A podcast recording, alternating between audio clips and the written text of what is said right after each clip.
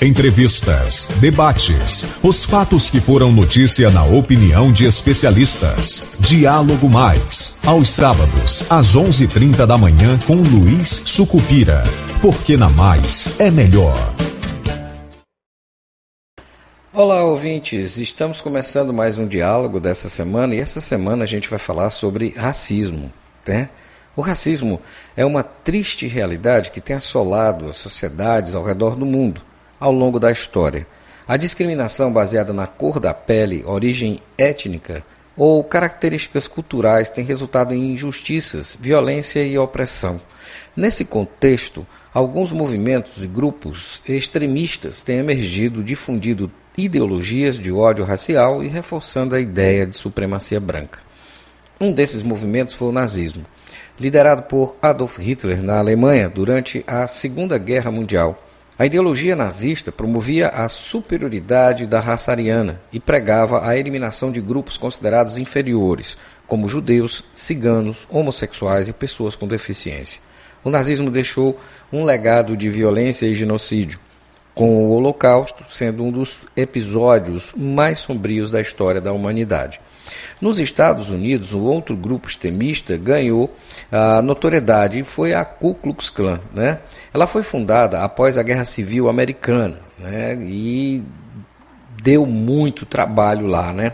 E ela foi marcada pela defesa da supremacia branca e pelo uso da violência e intimidação contra afro-americanos, imigrantes e outros grupos minoritários. E quem defendia a causa do fim da abolição também sofria com eles.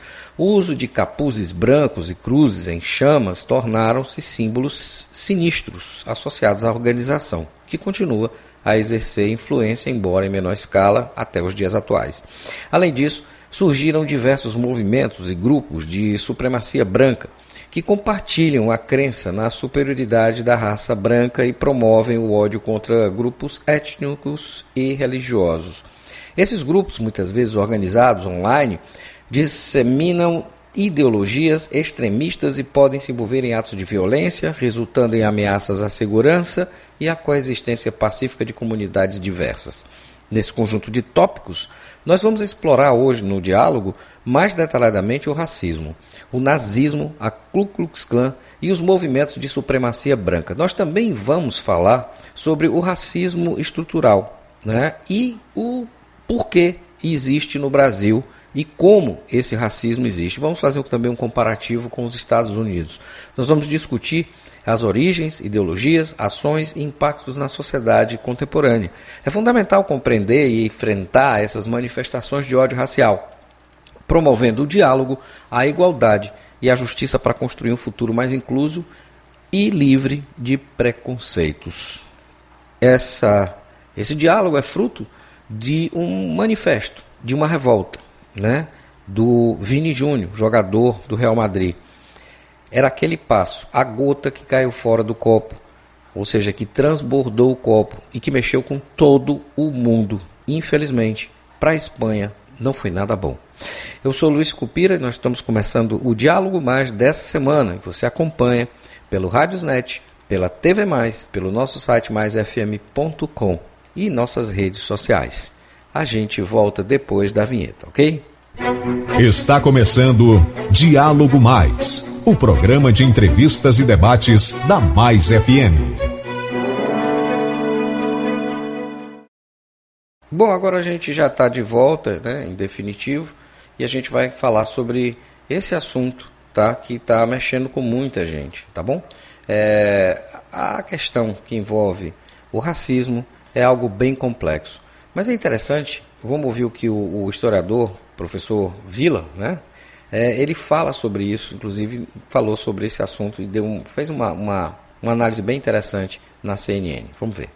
Eu quero saber do professor Marco Antônio Vila se essa pressão que o governo brasileiro, que o Estado brasileiro está fazendo, pressão diplomática por enquanto, sobre a Espanha, sobre órgãos esportivos, é bem-vinda nesse caso, professor. É, bom, é, bem, já tinha dado bom dia. Ah, bom dia vocês. de novo, não é, demais, professor. É, é, verdade, é verdade. E precisamos disso. Mas, é, Colombo, eu acho que é, tem que ter uma pressão do governo brasileiro, da CBF, dos jogadores brasileiros, uma manifestação no final de semana né? Seria ótimo do Campeonato Brasileiro, de todos os da Série A, da Série B, é, e apoio ao Vini, né? E na luta contra o racismo. Seria uma demonstração fantástica. É bom lembrar que até certo momento na Europa, os campeonatos é, nacionais na Europa eram campeonatos de jogadores brancos, né? O processo de negritude de futebol, veja o paradoxo da história, foi feito por um brasileiro que foi eleito em 1974 presidente da FIFA. Quem? João Avelange. Sem falar de problemas a posteriori de João Avelange, que não é o caso aqui,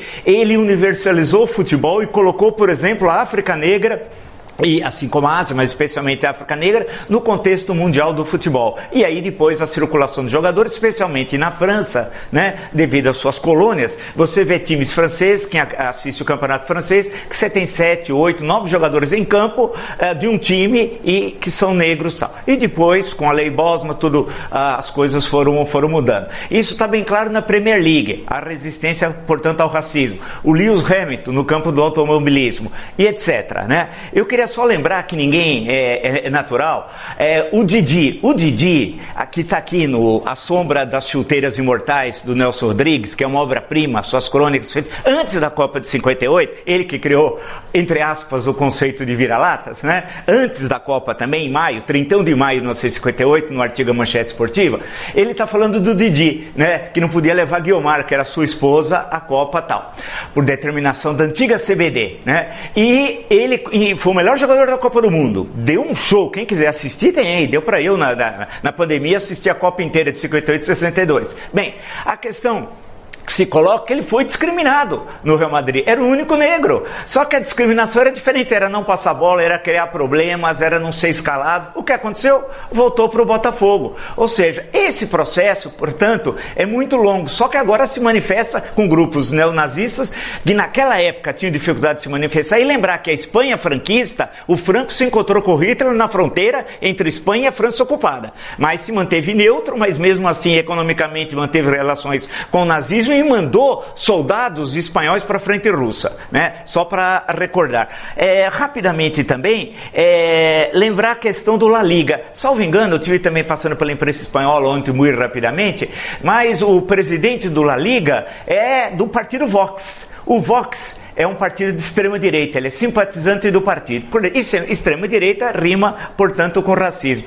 Então há toda uma concepção que lá está presente, que não significa que o racismo é restrito lá. Vídeo episódio Grêmio e Santos no estádio do Grêmio, ainda antigo, creio, não tinha era no Olímpico, né? No episódio com o goleiro Aranha do Santos. E aí, por fim, já que a gente precisa sempre lembrar, o irmão do Mário Filho, nome do estádio Maracanã né, que é o Mário Filho. Essa é uma edição muito antiga, fora de catálogo, o negro no futebol brasileiro. Da gente entender a importância do negro, quer dizer, é, do, no futebol, desde o Arthur Frederich, nosso maior craque, depois Leônidas da Silva, depois Zizinho e depois Pelé. Vamos parar por ali para não continuar seguir essa, essa longa história. E há uma forte presença naquela região do racismo. Não significa só lá. E por fim, lembrar que o Barcelona teve Rivaldo, Romário e Ronaldo Ronaldinho Gaúcho como melhores jogadores do mundo e todos negros, né? Só para lembrar esse caso daqueles e passar também rapidamente pelo Ronaldo Fenômeno. Mas ah, estou falando da sequência desses três. Então a questão que se coloca está presente e não adianta ah, se o carimbo colar no La Liga de liga racista, acabou a propaganda, acabou as compras de, de, de, de, interesse de compras televisivas. Quer dizer, não é que acabou, vai diminuir os valores. E se colar no Real Madrid essa pecha de time racista. Até agora, tudo que foi feito na Espanha é só para inglês ver, como nós falávamos antigamente aqui no Brasil no século XIX. Eu quero ver concretamente, porque para mim, se eu fosse o Vini Júnior, eu, depois de tudo isso, ele é um homem corajoso, um exemplo para os brasileiros para combater o, o racismo e num país país racista é simplesmente falar: olha, não dá para continuar jogando aqui, porque eu não tenho condições emocionais para poder realizar o meu trabalho, que é um trabalho de alegria e não é um trabalho de guerra. Pois é, você está vendo aí que a situação na Espanha, ela já é bem antiga com relação a isso. Inclusive a gente comentou isso também no diálogo mais, aliás, no nosso balaio de gatos dessa semana agora. Nós tratamos desse assunto, abordamos isso também. É, e é importante também lembrar que nessa semana foram feitos todos os pedidos de desculpa, o, o incidente virou um incidente internacional, o mundo todo ficou discutindo sobre isso, enfim. Mas vamos ver se isso realmente avança, né? Mas é importante que a gente veja algumas coisas é, sobre isso, tá bom? Vamos primeiro começar sobre a origem do racismo. Como tudo começou. Qual é a origem do racismo? No vídeo de hoje eu convido você a viajar comigo no tempo para conhecermos as raízes das ideias que sustentam a ideia de racismo. Sou Flávio Muniz, historiador, mestre em História Social e cacei mais esta história para você.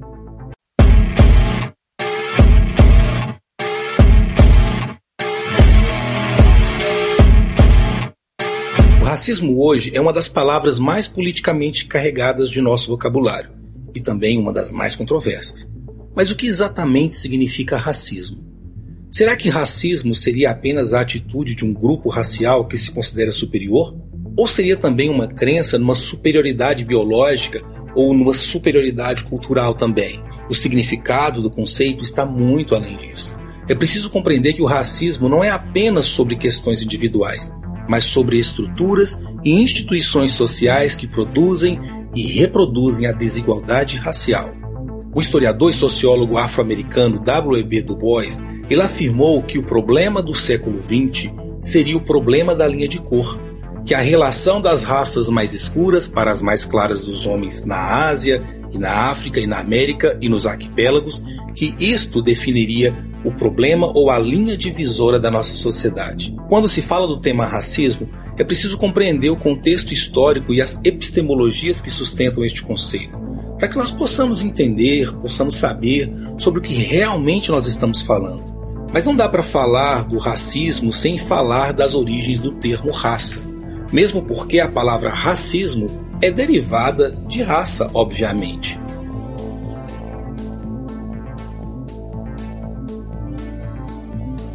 Existem diversas hipóteses para o surgimento do termo raça.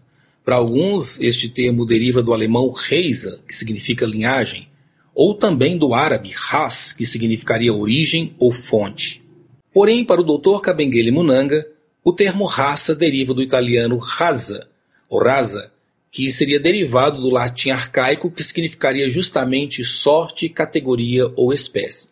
De acordo com ele, o termo tem seus primeiros usos na zoologia e na botânica como conceito classificatório e que era utilizado exclusivamente para animais e vegetais. Já durante a Idade Média, este conceito era utilizado como significado de linhagem e durante o Império Romano também foi utilizado, mas não dentro de uma perspectiva biológica. Em 1684, François Bernier, um antropólogo, médico francês, ele publicou a obra nova divisão da Terra pelas diferentes espécies ou raças que habitam. E esta foi a primeira publicação sobre a classificação de seres humanos em raças, em 1684. Guarde esta data.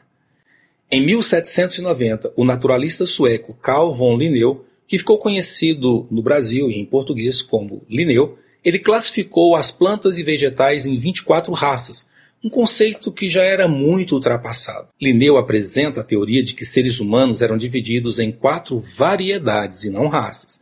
E essas variedades seriam o Homo sapiens americanos, que seria vermelho, com mau temperamento e subjugável, daí vem a história de pele vermelhas para se referir aos nativos norte-americanos, o europeu, que seria o branco, sério e forte, o asiático, que seria o Homo sapiens asiáticos, que seria amarelo, melancólico, ganancioso, e o africano, que seria o Homo sapiens afer, preto, impassível e preguiçoso. Preste bastante atenção nessas características classificatórias. É muito importante refletirmos sobre esta questão. E o que você acha dessa história? Não esqueça de deixar nos comentários também, é muito importante para que nós possamos saber. E aproveitando esta pausa aqui agora, aproveita e se inscreve no canal o seu apoio é muito importante para que este projeto possa alcançar mais pessoas com uma informação que seja relevante. Agora vamos continuar a nossa viagem no tempo. Estas classificações taxonômicas dos seres humanos ganharam força com o antropólogo alemão Johann Friedrich Blumenbach em 1795 na sua obra Das Variedades Naturais da Humanidade. E ali ele cria a classificação que se tornou a mais persistente até os dias de hoje, que é a tese das cinco raças. E quais seriam estas cinco raças? Seria a raça caucasoide, branca, a etiópica, que era negra, mongoloide, que era amarela, a malaia, marrom e a americana, vermelha. E mais uma vez, daí a ideia de identificar os nativos indígenas americanos como pele vermelhas ou associar os povos asiáticos como amarelos. Mas foi no século XIX que este conceito de raça começou a ser utilizado a partir de características morfológicas e fenotípicas como cor e textura de cabelo, pigmentação da pele e também tipo facial. Também formato do nariz, formato do crânio, com a craniometria inclusive. E foi em 1850 que o anatomista inglês Robert Knox, guardem bem este nome, na obra dele As Raças dos Homens, ele cria as teorias de tipologia racial, ou seja, o racismo científico foi criado como teoria em 1850 por este americano conhecido como Robert Knox. E é considerada por muitos a primeira formulação teórica da classificação das raças humanas. E ela tem cinco características principais, de acordo com John Knox. Bom, agora que você acompanhou essa primeira parte sobre a origem do racismo, vamos acompanhar agora a segunda parte, que fala sobre essas diferenças, que é exatamente esse trabalho que foi feito pelo Knox. Primeiro, as variações nas constituições anatômicas, no comportamento e na aptidão para construir um modo de vida dos indivíduos deveriam ser explicados como expressão dos diferentes tipos biológicos subjacentes de natureza relativamente permanente. Uma segunda característica, que a miscigenação entre duas raças produziria híbridos inférteis, não tendo como tal qualquer efeito. A terceira característica seria que as diferenças entre esses tipos aplicariam às variações nas culturas das populações humanas. A quarta característica, que a natureza distinta destes tipos explica a superioridade dos europeus em geral e dos arianos em particular. E quinta característica, que as fricções entre as nações e os indivíduos de diferentes tipos têm sua origem em caracteres inatos. Perceba bem que aqui ele praticamente consolida a ideia de que haveria superioridade biológica a partir da distinção racial. Percebam que essas características elas trazem justamente a ideia de que existe distinção é, entre as raças e que essas distinções biológicas são marcadores de superioridade ou inferioridade, tanto intelectuais quanto na produção de conhecimento e na produção técnica dos seres humanos. Mas sem dúvida, um dos nomes que ficou mais conhecido por suas teorias raciais foi Joseph Arthur de Gobineau, um filósofo francês que em seu livro Ensaio sobre as Desigualdades Humanas, ele desenvolveu as teorias de John Knox mas manteve aquela ideia de que o negro tinha uma capacidade craniana inferior à dos brancos e que o progresso da civilização era determinado pelos tipos raciais superiores, ou seja, pelos europeus. Mas Gobineau foi além de considerar que a decadência das sociedades humanas na história era fruto das diferenças raciais. Quando Gobineau afirma que a questão étnica domina os problemas da história, ele referencia como flagelo das sociedades humanas as fraquezas e males das raças que ele reconhecia como inferiores. Mas em 1859, o biólogo britânico Charles Darwin apresenta ao mundo o seu livro A Origem das Espécies. E é nesta obra que ele traz à tona sua teoria de seleção natural. E esta obra acaba se tornando um marco para o fim das classificações das tipologias raciais como raças permanentes, pois, de acordo com ele, a espécie humana não era uma identidade ou uma entidade permanente, mas fruto de conjuntos que foram submetidos ao longo do tempo a uma evolução e também a uma adaptação. E muitas vezes é atribuído falsamente a Charles Darwin que ele é o autor da ideia de classificação dos seres humanos em raças. Mas foi em 1875, em Viena, na Áustria, que o suíço Ludwig Gamplowicz, em sua obra Raça e Cidade, ele introduz uma nova categoria.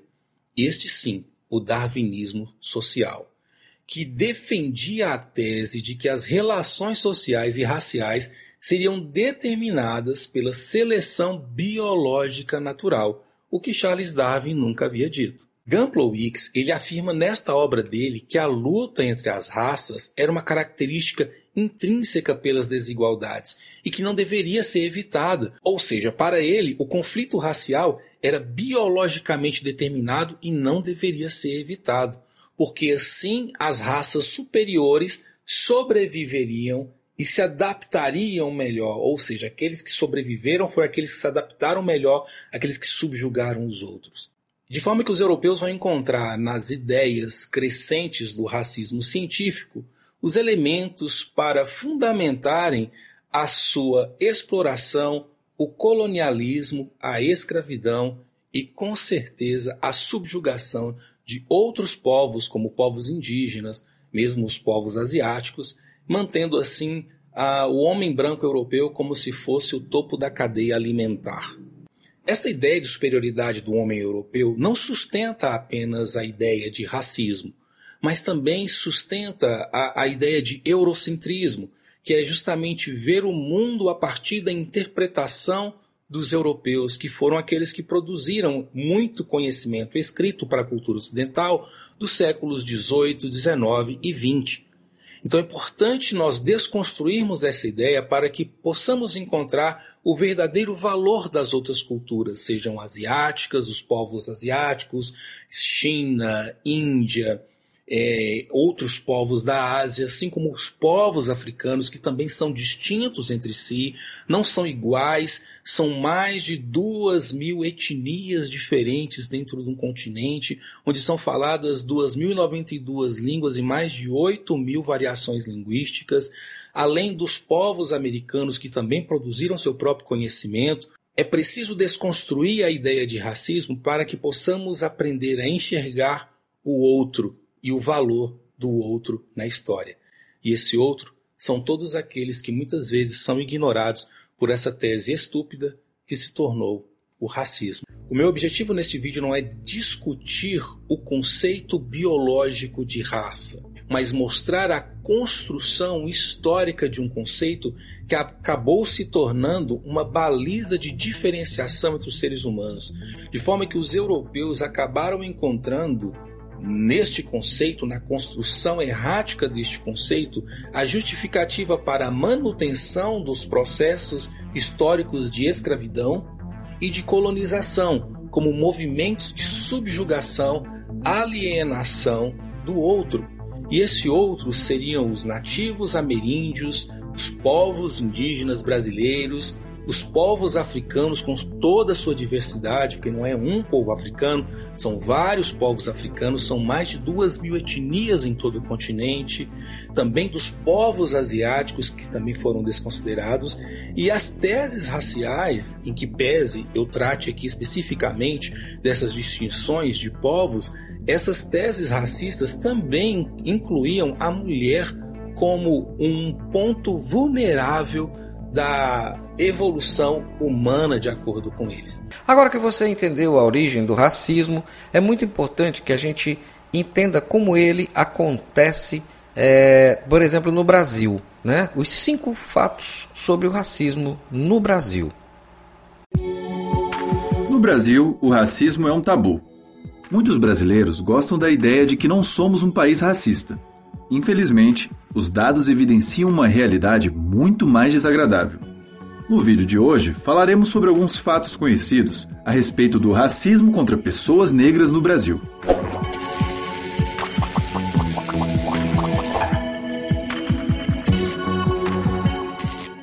Fato número 1. Um, o racismo contra pessoas negras no Brasil está profundamente enraizado no modo como a nossa sociedade funciona. Isso já foi tão bem estabelecido e naturalizado por aqui que muitos podem ter dificuldade de enxergá-lo ou reconhecê-lo, mesmo em situações escancaradas. Essa dificuldade pode surgir por vários motivos, tais como a pessoa ter uma existência privilegiada que a proteja dessa realidade ou ter um conhecimento incompleto a respeito da história do racismo no Brasil e dos dados que mostram a desigualdade racial que existe aqui. Fato número 2. O racismo parte do princípio de que um grupo racial é inferior a outro, mas suas consequências vão muito além disso. Um sistema de opressão pode se estabelecer quando um grupo dominante categoriza pessoas dentro de grupos raciais e usa o seu poder para desvalorizar, desempoderar ou restringir o acesso desses grupos a oportunidades e recursos valiosos. As ideias racistas podem ser difundidas de várias maneiras pela sociedade e ganhar um nível de profundidade tão grande em uma cultura ao ponto de membros dos próprios grupos desvalorizados compartilharem delas. Fato número 3. Apesar da origem do racismo contra negros no Brasil ser mais antiga, a sua presença é bem atual.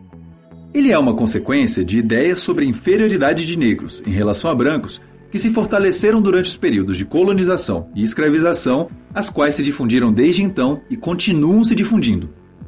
Brasil só aboliu oficialmente a escravização a qual os negros foram submetidos desde o período colonial há 132 anos. Sim, faz pouco tempo e isso ajuda a entender alguns dados atuais. Por exemplo, pessoas negras têm, em média, menor nível de escolaridade, maior nível de desemprego e rendas menores do que pessoas brancas. Durante a escravização, negros eram vistos como inferiores. Depois que ela foi abolida oficialmente, não é como se isso tivesse mudado magicamente da noite para o dia. Na verdade, é necessário pouco esforço para encontrar sinais na internet de que essa visão persiste. Deixados à própria sorte depois da abolição e sofrendo diversos tipos de opressão, desfavorecimentos e violência ao longo de gerações, não surpreende que os índices de desigualdade racial que existem por aqui sejam tão gritantes. Fato número 4. O racismo se manifesta de várias formas em uma sociedade, tais como na cultura, nas instituições e nas pessoas. O racismo cultural se refere a todas as formas pelas quais o racismo é estimulado e mantido em uma cultura. Isso envolve todos os valores, os símbolos, os aspectos linguísticos e as ideias que reforçam o racismo e que criam as condições sociais para que negros sejam sistematicamente discriminados. Esse tipo de coisa te atinge todos os dias por meio da mídia, da internet ou dos estereótipos de negros presentes nos filmes que assiste, por exemplo. Como o racismo é muito difundido, o seu cérebro se acostuma, até mesmo de forma inconsciente, com muitas ideias racistas que poderão afetar o seu comportamento futuro. Por isso, é perfeitamente possível que uma pessoa não tenha consciência plena de que possui concepções racistas na própria mente e acabe discriminando alguém, ou seja, tratando essa pessoa de forma diferenciada por percebê-la como parte de um grupo social. É exatamente isso que acontece com muita gente. Quando se vive em uma cultura racista, a tendência é que as pessoas reproduzam esse racismo no cotidiano, mesmo que não tenham a intenção de agir assim. Um dos reflexos disso é o racismo institucional, ou seja, o racismo presente nas leis e nas práticas das instituições que compõem uma sociedade. No Brasil, existem várias práticas institucionais que ajudam a perpetuar o racismo e podemos observar isso em muitas ações da polícia.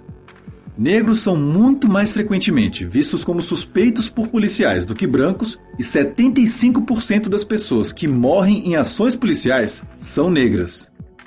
Fato número 5: o racismo prejudica e mata a população negra. Pelo modo como são discriminados rotineiramente, negros possuem uma maior probabilidade de ter o seu bem-estar reduzido, exibir sintomas depressivos e terem menor acesso a um tratamento médico de qualidade do que brancos. 75% das vítimas de assassinatos no Brasil são negras. Essas pessoas têm 2,7 mais chances de serem assassinadas do que brancos, e esse padrão veio aumentando nos últimos anos.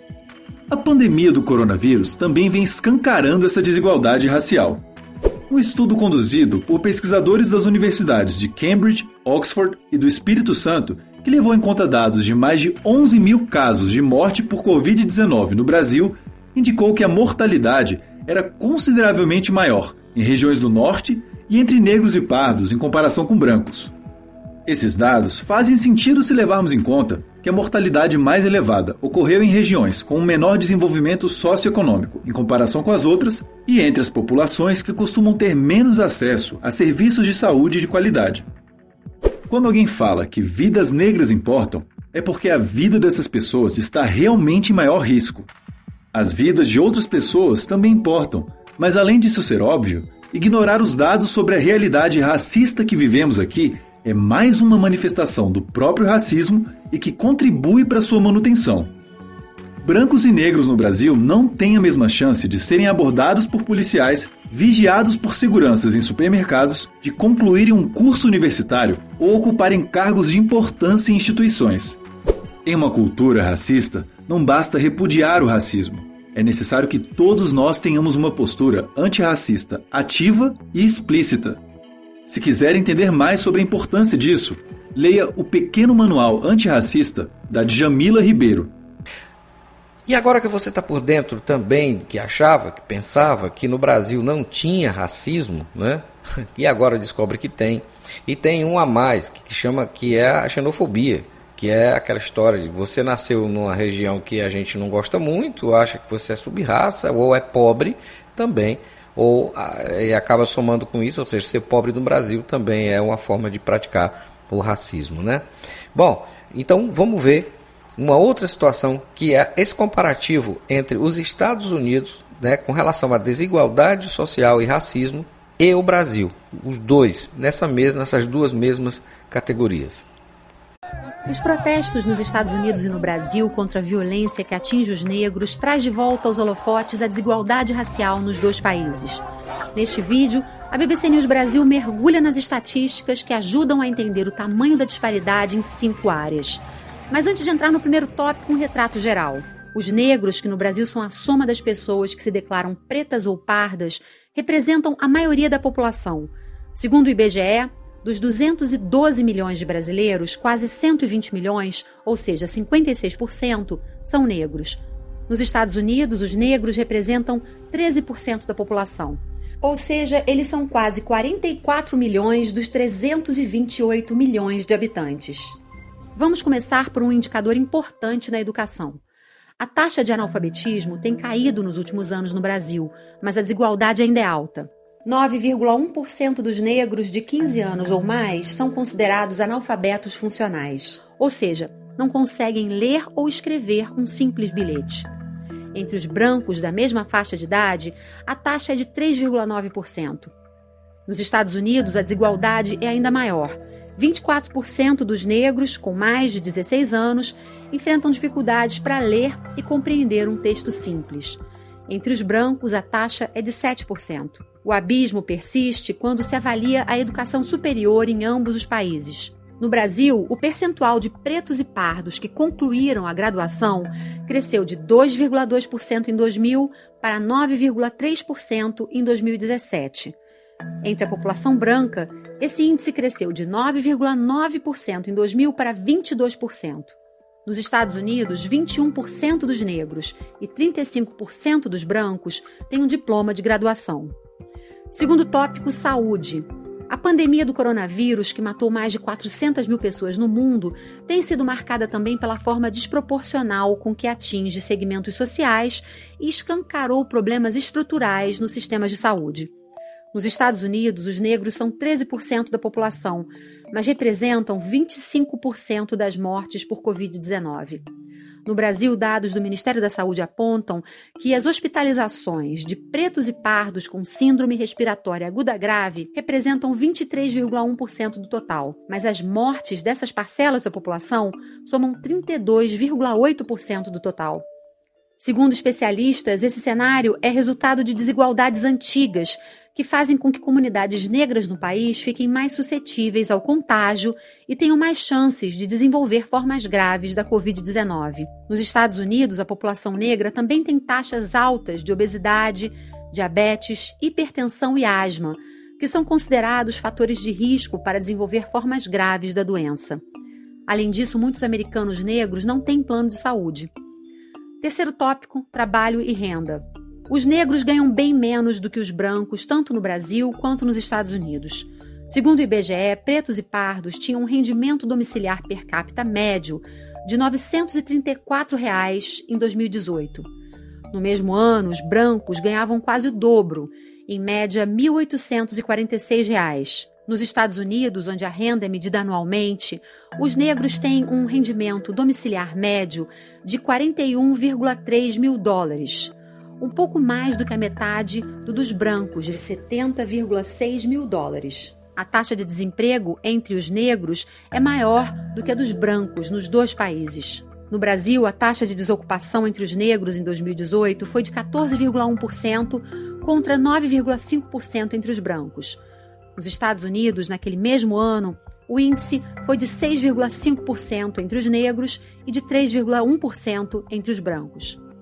Quarto tópico: violência. Uma das principais causas de mortes de negros é a violência. Em uma década entre 2007 e 2017, a violência que levou à morte de pretos e pardos no Brasil cresceu dez vezes mais do que a contra brancos. O número de mortes por assassinato assusta e põe o Brasil entre os países mais violentos do mundo. Isso todo mundo sabe. Mas o que menos gente sabe é a cor das vítimas. 75 em cada 100 pessoas assassinadas no país eram negras, segundo dados de 2018. O mesmo percentual surge quando se analisa o perfil de quem morre em ações da polícia. No Brasil, os negros são 56% da população e 75% dos mortos em intervenções policiais. Nos Estados Unidos, os negros não passam de 13% da população, mas representam 23% das pessoas que morreram em ações da polícia. Há disparidade também na taxa de encarceramento. Segundo dados do governo brasileiro, 67% dos detentos do país são negros, 32% brancos. Nos Estados Unidos, os negros também estão sobre-representados nas prisões. Nos Estados Unidos, os negros são 13% da sociedade, mas 40% da população carcerária do país. Quinto e último tópico: representatividade política. Em meio às manifestações, o ex-presidente americano Barack Obama afirmou que protestos são importantes para aumentar a conscientização da sociedade e chamar atenção para injustiças, mas defendeu que numa democracia as mudanças devam ser feitas por meio das urnas. Nos Estados Unidos, em 2019, pela primeira vez, a proporção de políticos negros na Câmara chegou ao mesmo patamar dessa parcela na população, cerca de 13%. No Brasil, a representatividade dos negros também cresceu nesta década. Em 2018, 24% dos deputados federais eleitos se declararam negros, um avanço mas ainda um longo caminho para refletir os 56% da população brasileira. Bom, agora que você acompanhou tudo isso, o que é que nós vamos fazer?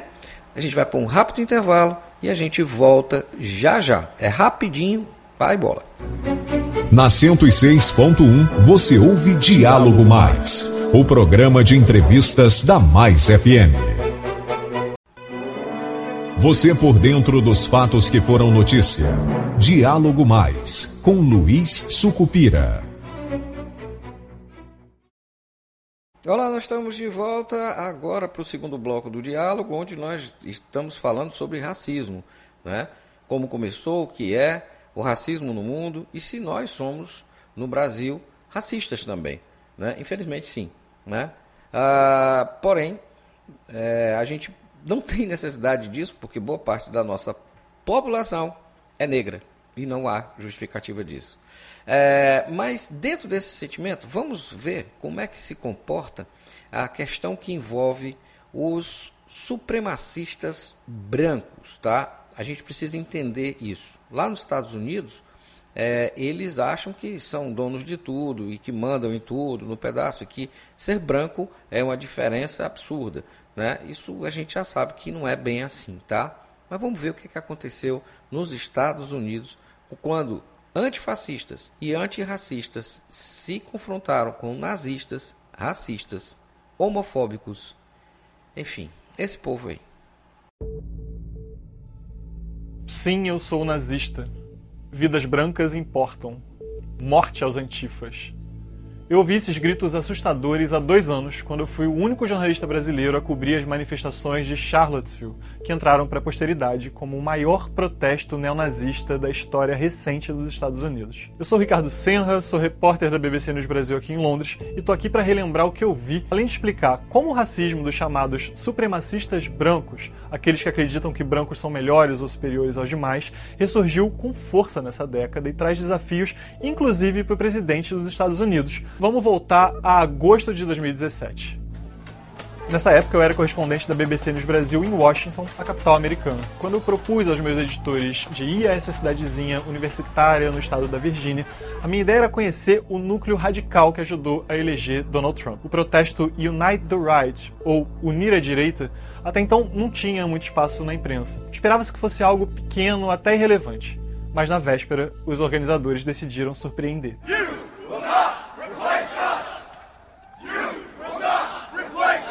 Eles se reuniram à noite, sem aviso prévio, na Universidade da Virgínia e chocaram a cidade inteira ao refazerem uma marcha inspirada na Ku Klux Klan. Antes, se você não sabe o que foi a chamada KKK, eu trago um breve contexto. A Ku Klux Klan começou a atuar em 1865 nos Estados Unidos, depois teve um segundo auge nos anos 20 e voltou a aparecer com força nos anos 50 e 60 e agora reaparece no século XXI. seus membros frequentemente usavam aqueles longos capuzes brancos, cuja simples presença já botava medo em comunidades inteiras. O grupo, que defende a supremacia branca sobre diversas minorias, foi responsável por muitas torturas e linchamentos que marcaram a história americana. Além do capuz, eles eram conhecidos por caminhar com tochas acesas, especialmente em bairros negros, cantando hinos racistas, fazendo ameaças e pressionando moradores a se mudarem.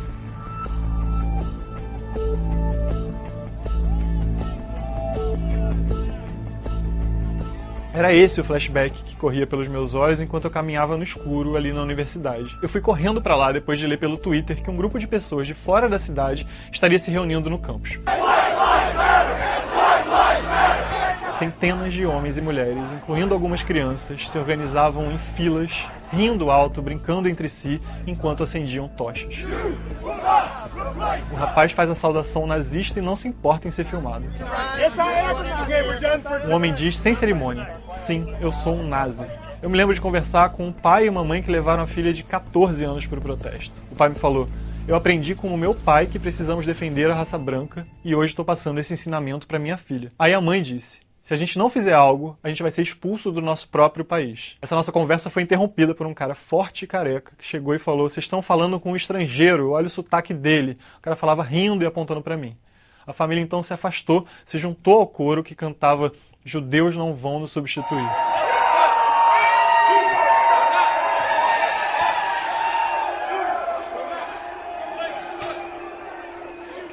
Essa caminhada foi até a praça principal do campus e lá os supremacistas brancos encontraram um grupo que protestava contra sua presença e defendia minorias e imigrantes. Foi aí que alguns começaram a lançar tochas contra os estudantes. Na maioria muito jovens. Eu voltei pro hotel, escrevi uma reportagem sobre o que eu tinha visto e fui dormir, porque o protesto oficial, aquele que todo mundo aguardava, só aconteceria no dia seguinte.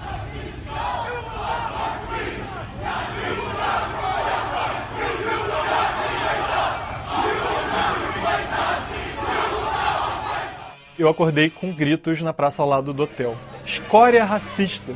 Ali, grupos antifascistas, opositores aos supremacistas brancos, estavam se reunindo para contra-atacar. Nascida e criada lá em Charlottesville, a senhora que serviu o café da manhã no hotel estava comentando com a gerente. Ela falou o seguinte: O Manny disse que está assustado. Acredita que mandaram ele vestir a farda e vir trabalhar? Só depois eu descobri que o Manny é um policial aposentado há quase 10 anos. A marcha oficial então começou. Eu nunca tinha visto tantas armas com civis. Eram rifles, pistolas, armas pesadas por todos os lados. Na Virgínia, quem tem porte de arma e determinadas licenças pode circular pelas cidades exibindo armamento livremente. O que levou tanta gente a Charlottesville foi o anúncio de que a cidade pretendia retirar uma estátua do general confederado Robert E. Lee daquele parque municipal. Durante a Guerra Civil Americana, que aconteceu entre 1861 e 1865, os chamados Estados Confederados do sul dos Estados Unidos tentavam manter o país como estava, e para isso eles queriam impedir a abolição da escravatura.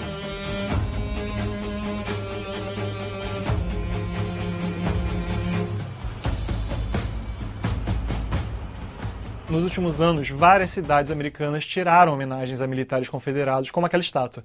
Isso gera alívio de um lado e gera fúria de outro uma multidão se reunia na praça com bandeiras confederadas, o símbolo desse grupo que lutou na Guerra Civil por manter a escravidão, e faziam referências nazistas, nacionalistas. E do outro lado, antifas ou antifascistas se alinhavam contra os manifestantes.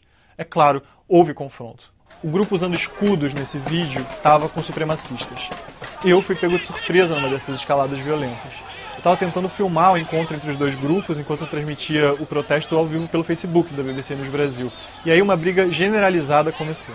Os nacionalistas fechavam os olhos e batiam com bandeiras em tudo que eles viam pela frente. E os antifascistas do outro lado faziam o mesmo, num número menor, e usando especialmente spray de pimenta.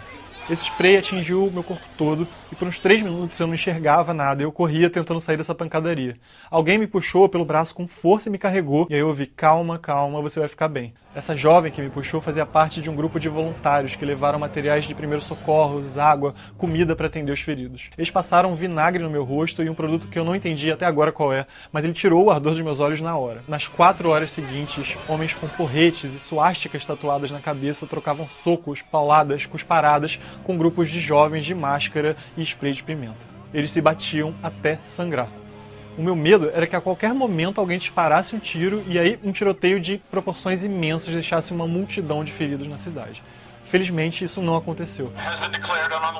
O governador declarou estado de emergência e, em poucos minutos, helicópteros, tanques, centenas de policiais de diferentes grupos, incluindo a Força Nacional, chegaram à cidade e ordenaram a saída dos grupos nacionalistas da praça. Eles seguiram em fila por uma estrada que leva para o subúrbio local. Enquanto a cidade tentava voltar ao normal, um supremacista fez isso.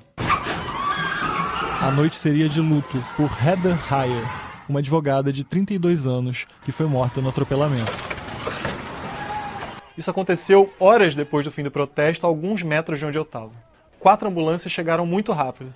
Pessoas ensanguentadas eram carregadas, parentes, amigos choravam em desespero. Nos dias seguintes, o prefeito de Charlottesville, o secretário de Segurança Pública do Estado, até o procurador-geral e o diretor do FBI classificaram esse ataque como um ato de terrorismo doméstico. E aqui a gente pula de 2017 para 2019, justamente em junho desse ano. No dia 28, James Alex Fields Jr. foi condenado à prisão perpétua por 30 crimes de ódio. Um pela morte da Heather 28 por pessoas feridas e um pela motivação racista do ataque. Ele nasceu em 1997 e tem um histórico de ataques violentos e ameaças contra a própria mãe, que é paraplégica. Segundo amigos e colegas, ele dizia na escola que era um fã de Hitler. Eu acabei de falar sobre a sentença de prisão perpétua contra ele em junho do ano passado, mas no comecinho de agosto, os supremacistas brancos voltaram às manchetes nos Estados Unidos e no mundo todo, de novo por motivos trágicos um homem branco de 21 anos matou 22 pessoas e feriu outras dezenas depois de abrir fogo em um supermercado Walmart em El Paso, no Texas. Esse homem tinha escrito um manifesto criticando imigrantes. No texto, ele anunciava que o ataque seria uma resposta à invasão hispânica no Texas, nas palavras dele. Depois dos confrontos em Charlottesville, o presidente americano Donald Trump inicialmente relativizou a ação dos supremacistas brancos. Ele afirmou que havia violência dos dois lados. Depois de El Paso, no entanto, enquanto famílias choravam seus mortos, Trump foi mais enfático e condenou a violência e a supremacia branca. É isso. Como a gente viu nesse vídeo, a tragédia de Charlottesville, que trouxe para muita gente jovem o primeiro contato com essa ideia de supremacia branca, continua trazendo ecos tristes mundo afora. Agora, muito importante, é, para a gente fechar tudo isso, que a gente fale do racismo estrutural. O racismo estrutural é o que junta tudo. Ele junta tudo isso que a gente falou hoje no diálogo. Mas quem vai falar isso para a gente é o Silvio Almeida, que é o ministro responsável pelos direitos humanos e cidadania no Brasil. Um cara extremamente capaz. E é muito interessante o que ele fala. Vamos ouvir? Vamos dar dois exemplos. Quando eu falo de estrutural, eu estou falando de, basicamente de três dimensões do racismo entendido dessa perspectiva que não é da patologia, é, seja como for que a gente entenda a patologia. Eu estou falando de economia, estou falando de política e estou falando de subjetividade. São esses três pontos que constituem o que eu chamo de estrutural. São três pontos é, em que eu tenho o constrangimento, em que os indivíduos são constrangidos e que faz parte da própria dinâmica com que eles vivem cotidianamente. Então vamos pegar, por exemplo, no campo, no campo, da, no campo da economia. No Brasil, por exemplo, é, todo mundo reclama da carga tributária brasileira. Isso é uma reclamação geral. Na verdade, quem reclama mais são os empresários, E aí a gente começa a ver uma distorção, né? Porque os grandes empresários é, são proporcionalmente aqueles que os, os, grandes empresários, aqueles os mais ricos, são os que menos pagam tributo, mas são os que mais reclamam. É, e o que menos depende dos serviços públicos que exatamente são pagos por meio da tributação, que são financiados pela tributação. Mas agora vejam só. Pesquisas recentes demonstram que o grupo social mais afetado pela carga tributária no Brasil são as mulheres negras. O que é impressionante. Mas por que isso? Porque existe uma política deliberada do Estado brasileiro de tributar mulheres negras? Não, é porque a estrutura, o sistema tributário funcionando na sua normalidade, ele, normalidade eu digo, do jeito que ele é constituído, funcionando de acordo com as normas estabelecidas, o sistema tributário brasileiro reproduz as condições de desigualdade que colocam a mulher negra no final, na base, lá no finalzinho da pirâmide social. Por quê? Porque as mulheres negras são aquelas que recebem os menores salários. Como a tributação brasileira é estruturada fundamentalmente para incidir sobre consumo e sobre salário, as pessoas que ganham menos e que também consomem são aquelas que vão pagar proporcionalmente mais. Então vejam como isso vai formando uma cadeia. Se eu ganho pouco, moro em lugares de grande vulnerabilidade, o ganhar pouco cria privações que vão gerando tensões familiares, tensões sociais, que tornam as pessoas mais propensas a ser vítimas de algum tipo de violência. Então a gente consegue estabelecer uma relação estrutural entre, entre o baixo salário das mulheres negras, a construção do sistema público tributário, falta de representatividade de mulher negra, as pautas das mulheres negras não são, é, elas não são, elas não tomam corpo a ponto de se tornar uma política social, uma política pública. Então vejam que juntando tudo isso, a gente consegue entender, por exemplo, outros dados que são assustadores. Por exemplo, o fato de que entre 2003 e 2013 é, a violência contra as mulheres brancas recuou quase 10%, 9,8%. Só que em compensação a violência contra mulheres negras aumentou 54,5%. O que, que explica isso a não ser uma condição estrutural? Uma condição de funcionamento normal das, das, instituições. Agora o que espanta, e eu acho que essa, essa é a questão mais fundamental de como o racismo ele é estrutural e ele é estruturante das relações sociais e da formação dos sujeitos, é que não há, mesmo entre as pessoas que não aceitam esse tipo de violência, qualquer tipo de ação política efetiva para se voltar contra isso. Ou seja, nós de alguma maneira naturalizamos a violência contra pessoas negras.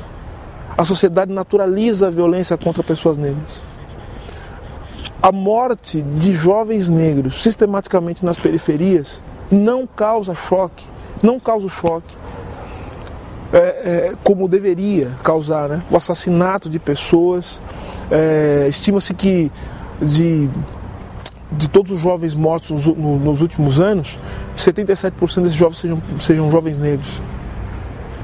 O fato de, do encarceramento em massa atingir pessoas negras e jovens negros, isso não causa espanto. O fato de pessoas negras frequentarem certos ambientes e isso causar espanto também demonstra o quanto nós naturalizamos a ausência de pessoas negras também em certos locais.